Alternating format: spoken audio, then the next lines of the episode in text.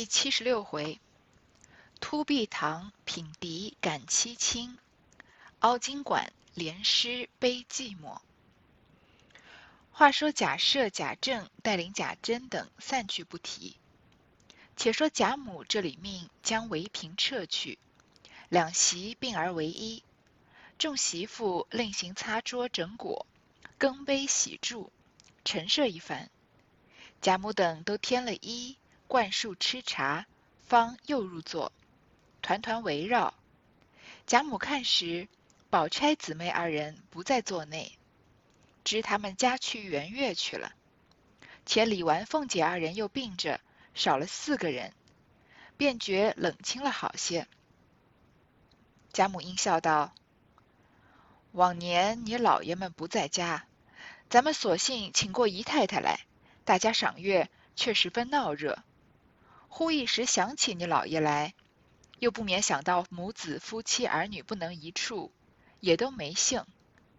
及至今年你老爷来了，正该大家团圆取乐，又不便请他们娘儿们来说说笑笑。况且他们今年又添了两口人，也难丢了他们跑到这里来。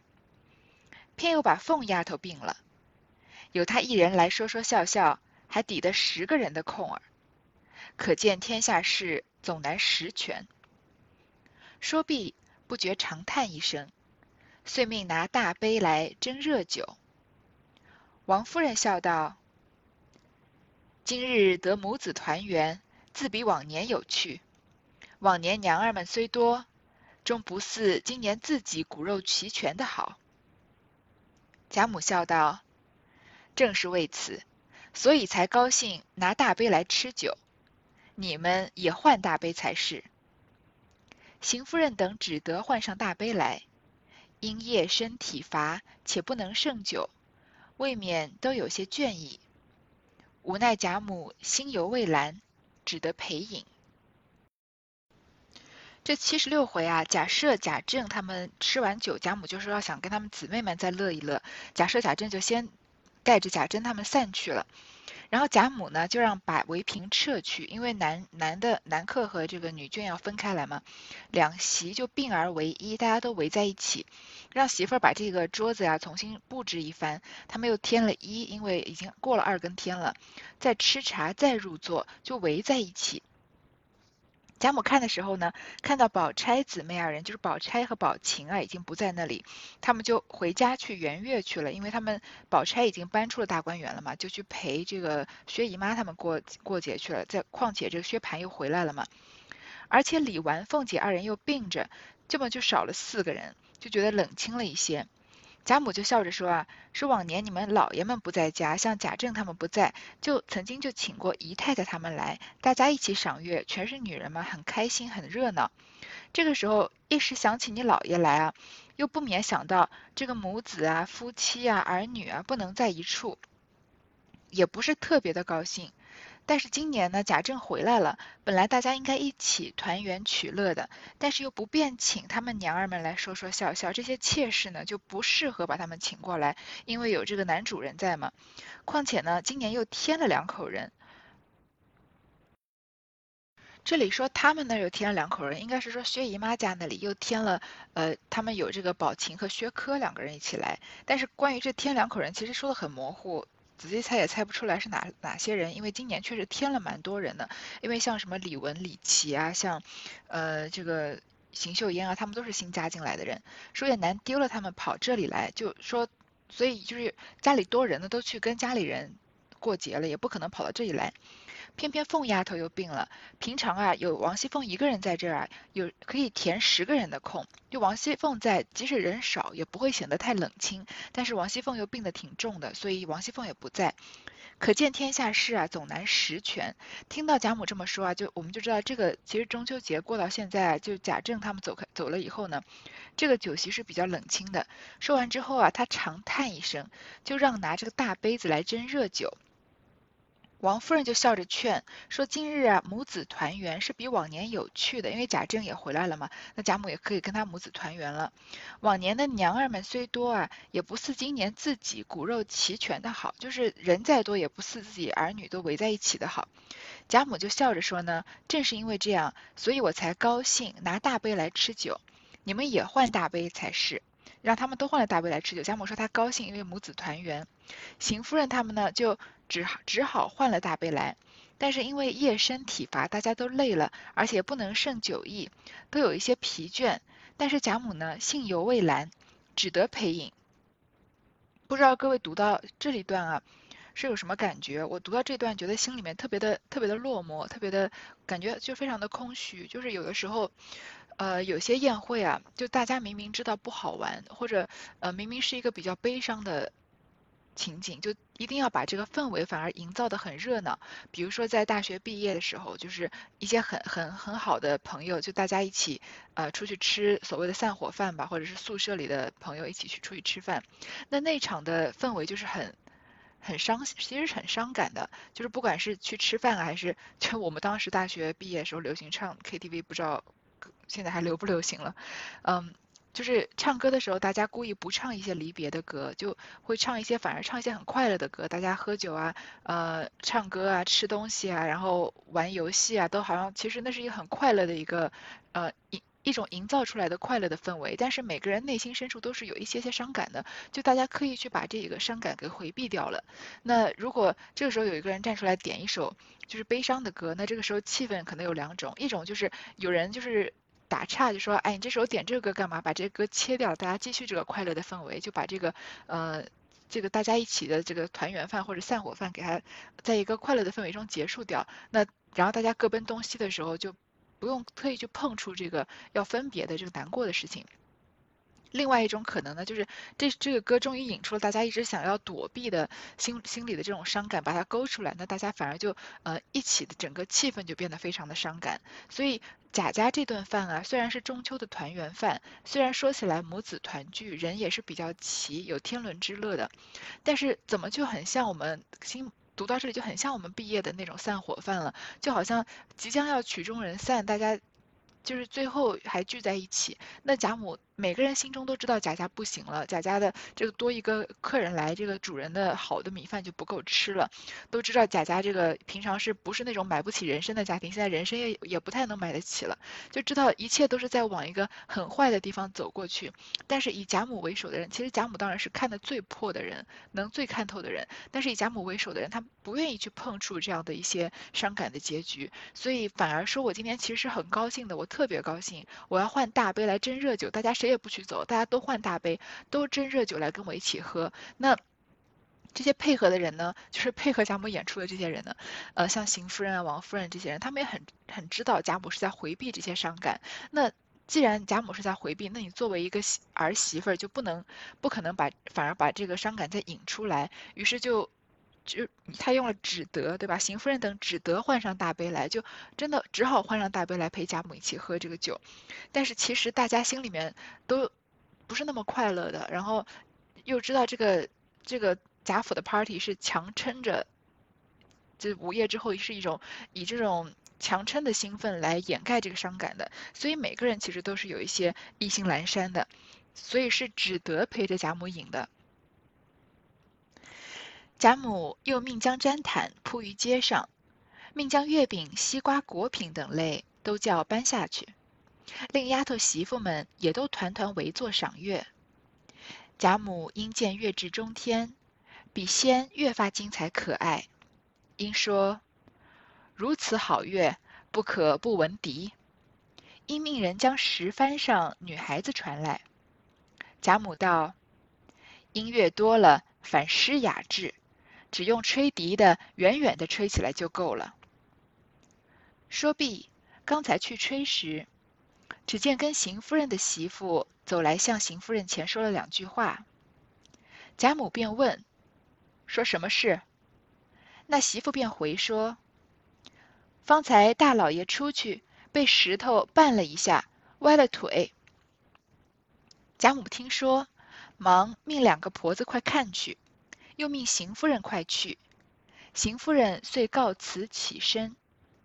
贾母便又说：“真个媳妇也趁着便就家去吧，我也就睡了。”尤氏笑道：“我今日不回去了，定要和老祖宗吃一夜。”贾母笑道：“使不得，使不得！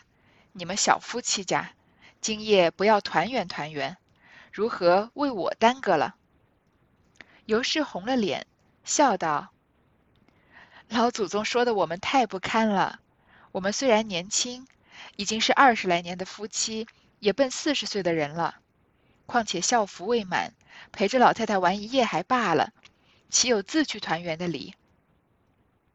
贾母听说，笑道：“这话很是，我倒也忘了孝未满。可怜你公公已是二年多了，可是我倒忘了，该罚我一大杯。既这样，你就索性别送，陪着我罢了。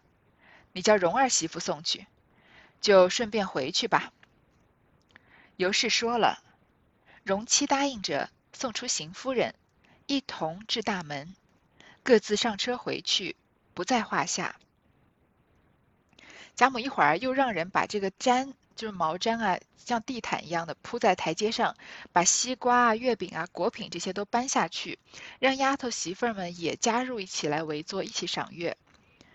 那贾母看到月至中天啊，月亮已经高高的挂在天上了，比先前越发精彩可爱，就说啊，这个好的月亮啊，不可不闻笛，要听人吹笛子，就让人将石帆上的女孩子传来。这个石帆呢，前面说过打石帆，就是一种民间的音乐。这个乐队啊，因为是由十种乐器组成的，所以就得了石帆这样的名字。那石帆里面十种乐器有一种就是笛子，让女孩子来这个吹笛。那贾母又说呢，音乐多了反失雅致。如果一直这个音乐太多啊，反而就不雅了。要吹笛的，远远的吹起来就够，就不要在我们面前就一直演奏音乐，这个大合奏，反而让他远远的吹笛子。其实这个笛声也是比较萧索的，所以其实虽然这就是所谓的以乐景写悲啊，我们前可能是呃上学的时候学过这些，这个景致是写的很快、很开心、很快乐的。其实《红楼梦》处处都。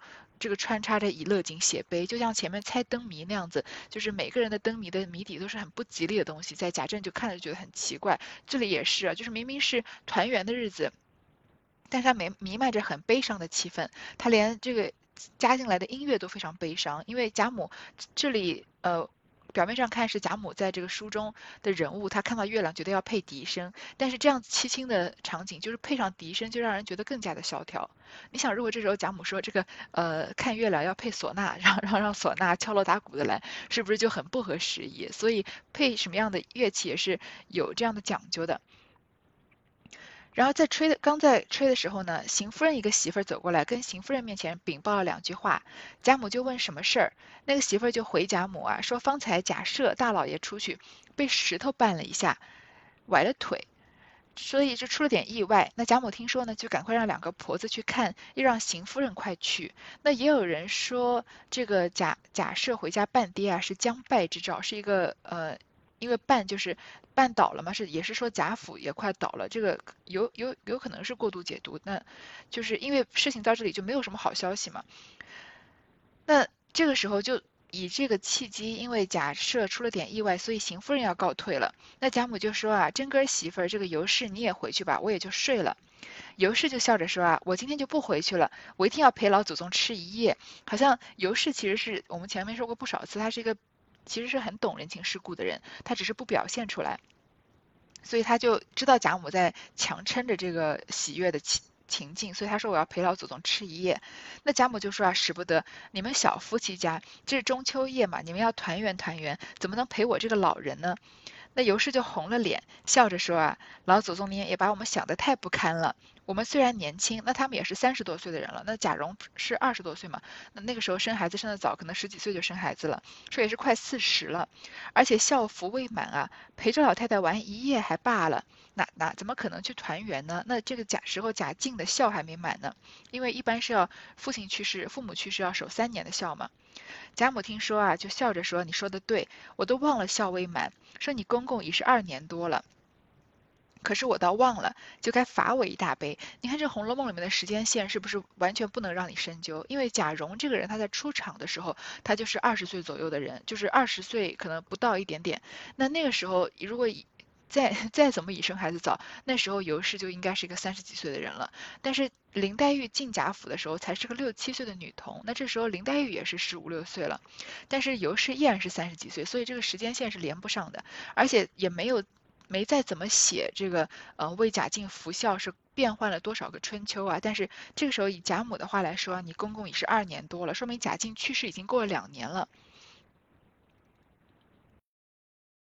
也就是说，在从六十三回这个寿仪红群芳开夜宴，死金丹独宴李清丧开始，贾敬死啊，到现在这是七十六回，其实已经过了两年的时间了，但是我们是浑然不觉了。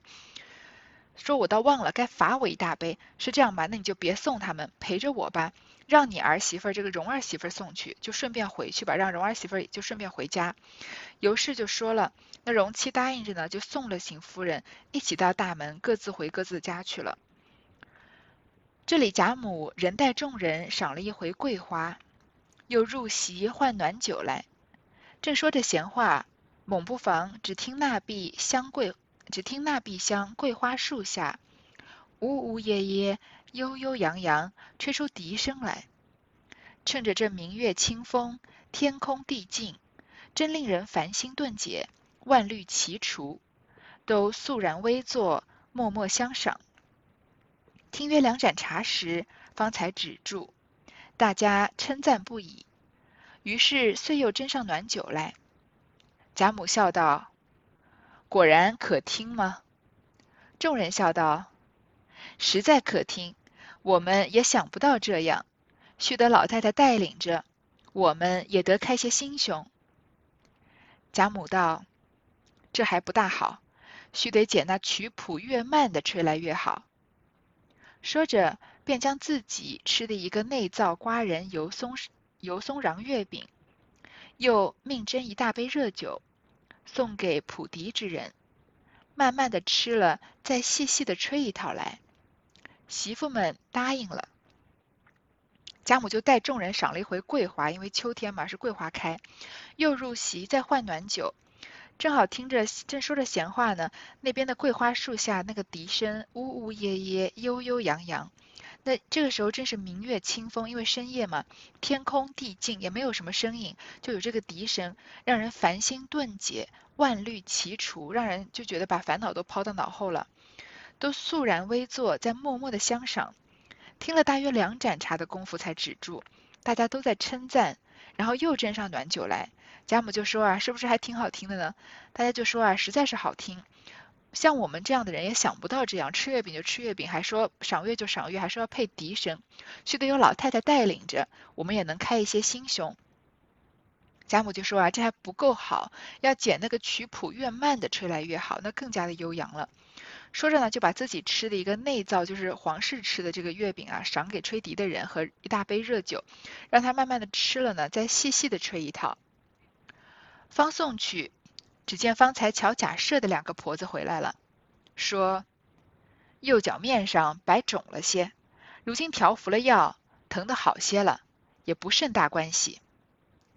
贾母点头叹道：“我也太操心，打紧说我偏心，我反这样。”因就将方才贾赦的笑话说与王夫人、尤氏等听。王夫人等因笑劝道。这原是酒后大家说笑，不留心也是有的，岂有敢说老太太之理？老太太自当解释才是。才把这个吃的和喝的送给吹笛的人啊，刚刚瞧假设的那两个婆子回来了，就说不是什么大事情，就脚上肿了一点，喝了点药啊，也不太疼了。贾母点点头啊，说我也太过操心了。说这个假设刚刚还用这个笑话讽刺我偏心啊，但是我其实操心操成这样，就把刚刚假设说的笑话说给王夫人、尤氏他们听。因为假设和贾政在陪贾母的时候，这个媳妇儿辈是不太方便在一起的，呃，在一起相陪的，就有这个呃隔屏啊，或者可能根本就听不太见。那王夫人他们就笑着劝啊，这是酒后说笑话嘛，不留心也是有的，肯定不是有意要讽刺贾母的，怎么可能说老太太呢？老太太呀，自当解释才是。这个解释就不是像我们现在说的“你听我解释”，而是说你要消解释怀一点才对。只见鸳鸯拿了软金兜与大斗篷来说：“夜深了，恐露水下露水下来，风吹了头，需要添了这个，坐坐也该歇了。”贾母道：“偏今儿高兴，你又来催，难道我醉了不成？天到天亮。”因命再斟酒来，一面带上兜巾，披了斗篷，大家陪着又饮，说些笑话。只听桂花音里呜呜咽咽、袅袅悠悠，又发出一缕笛音来，果真比先越发凄凉。大家都寂然而坐。夜静月明，且笛声悲怨。贾母年老带酒之人，听此声音，不免有触于心，禁不住堕下泪来。众人彼此都不禁有凄凉寂寞之意。半日方知贾母伤感，才忙转身陪笑，发语解释，又命暖酒，且助了笛。过了一会儿，鸳鸯拿了一些取暖的东西，这个软巾都是用来包头的，还有大斗篷是披在身上的。说夜深了，恐这个露水下来，风吹了头，要保护好这个贾母。虚的添了这个，坐一坐啊，也该歇了，去睡了。贾母就说呢，我偏偏今天高兴，你又来催我，难道我喝醉了吗？我偏要到天亮。你看贾母这话说出来，倒挺像小孩子的。就是你像晚上在这个玩电脑游戏啊、看视频、追剧，妈妈就是一会儿隔三差五就开个灯，就是开个门过来说，怎么还不睡啊？快睡了吧。但是你表面上你是说好好，马上就睡了，但你心里就说，哎，离我要睡觉还早着呢。这个时候贾母就是这样，但是因为贾母她有这个地位，所以她可以把你心里想的话给说出来。就命人再斟酒，但是他还是老老实实的戴上兜巾啊，披了斗篷，大家又陪着喝，说了一些笑话。这个时候吹笛的人吃完喝完了，因为贾母刚刚不是说嘛，那个曲谱要吹得越慢越好。当时是因为觉得悠扬赏月啊很搭配很应景，但这个音音吹出来这一缕笛音啊，因为很慢，就越慢就让人觉得越凄凉，又是笛声嘛，大家都寂然而坐。本来在说笑话的也不说了，就在静静静的听。这个夜静月明，没有什么声音，那笛声又悲怨。贾母年纪老了，年纪老的人本来就容易伤感，因为感慨比较多嘛，又带酒之人，听到这个声音啊，不免有触于心，就流下泪来。大家一开始没有发现，每个人听着笛音啊，看着月亮，都有一些凄凉寂寞的感觉。半日啊，才知道原来贾母伤感，就赶快转身陪笑，把这个伤感的气氛要盖过去。发语解释，也是要消除这个贾母的伤感。又命暖酒，就让吹笛的人不要吹了。尤氏笑道：“我也就学一个笑话，说与老太太解解闷。”贾母勉强笑道。这样更好，说来我听。尤氏乃说道：“一家子养了四个儿子，大儿子只一个眼睛，二儿子只一个耳朵，三儿子只一个鼻子眼，四儿子倒都齐全，偏又是个哑巴。”正说到这里，只见贾母已朦胧双眼，似有睡去之态。尤氏方住了。忙和王夫人轻轻的清醒，轻轻的请醒。贾母睁眼笑道：“我不困，白闭闭眼养神。你们只管说，我听着呢。”王夫人等笑道：“夜已四更了，风露也大，请老太太安歇吧。明日再赏石榴，也不辜负这月色。”贾母道：“哪里就四更了？”王夫人笑道。时已四更，他们姊妹们熬不过，都去睡了。贾母听说，细看了一看，果然都散了，只有探春在此。贾母笑道：“也罢，你们也熬不惯，况且弱的弱，病的病，去了倒省心。只是三丫头可怜见的，上海等着，你也去吧，我们散了。”说着。便起身，吃了一口清茶，便有预备下的竹椅小轿，便围着斗篷坐上，两个婆子搭起，众人围随出园去了，不在话下。因为到这里啊，气氛已经太伤感了。尤氏就笑着说啊，我也学了一个笑话来说给老太太解解闷。尤氏平常不是不是一个爱说笑话的人，他跟王熙凤比起来呢，就是差了十万八千里了。但是这个气氛到这个时候啊，如果不说点好笑的事情呢，就太悲伤了。贾母啊也勉强笑道，你看他刚刚哭过，他勉强笑道说这样更好，说来我听。尤氏就说啊，这一家子养了四个儿子，然后大儿子怎么样？每个人都有一些缺陷，四儿子倒是齐全，偏又是个哑巴。说到这里还没说完呢，但是贾贾母呢已经朦胧双眼，似有睡去之态。其实贾母到这里，她体力已经支撑不住了，但她怎么也不想睡睡过去，说明其实贾母前面我们说了，这个贾母心里面早就预感到贾府是不行了，只是时间的早晚。那甄家被抄家已经是给贾府提了一个醒，所以贾母其实听到江南甄家被抄家的时候，她心里面应该是非常的伤心的，非常的唇亡齿寒的，但她配怕被这样的气氛感染。所以他就说咱们乐咱们的，而且但是随着这个甄家的被抄啊，这个贾贾府的气数已经贾母已经知道了，所以他心里面其实是很慌乱的。他不知道贾贾府的这个好日子什么时候到头，这一天什么时候到来，也许是明天，也许是后天，也许是明年。他心情总之就是很忐忑，很不安。他也不知道这个悬挂在贾府头上这把宝剑什么时候是。砍下来，所以他很珍惜现在的日子，很珍惜这个中秋节。所以你看得出来，其实这个呃，慢慢这个贾府的这个聚会已经向曲终人散的方向走过去。但是贾母怎么就是不愿意结束？他其实他已经很困了，他连一个平平常最喜欢听的笑话，平常不怎么讲笑话的尤氏给他讲个笑话，他都已经听不听不动了，他眼睛都要闭起来了。但是他就是不愿意结束啊。所以尤氏就止住了，他和王夫人轻轻的请醒，轻轻的把这个贾母叫起来。贾母就睁眼笑着说啊，哎，我不困，我没睡着，我是闭眼养养神的。你们说，我听着呢。你看他是多么的不愿意睡过去。王夫人就笑着说啊，夜已四更了，这时候已经是半夜两点多了，风露也大，就请老太太安歇了吧。明天呢是十六，也能赏月的，也不辜负这个月色。贾母就说，怎么是四更了呢？你们骗我的吧。王夫人就笑着说：“啊，真的已经四更了。你看他们姊妹们都熬不过，都去睡了。”贾母听说啊，仔细一看，原来女孩子们真的散了，只有探春还在这里。贾母就说：“啊，也罢，你们也熬不了这么长的夜，而且弱的弱，病了病，那走了就走了吧，倒省心。只是三丫头可怜见的太懂事了，还等着。你也去吧，我们散了。所以贾母这个中秋的宴会啊，不散也得散了。”说着就起身啊，吃了一口茶，然后去预备竹椅小轿，就披着斗篷，不能再走下山了，因为夜深路重了。两个婆子搭起了，就尾随着出园去了，不在话下。啊，这一段就先读到这儿。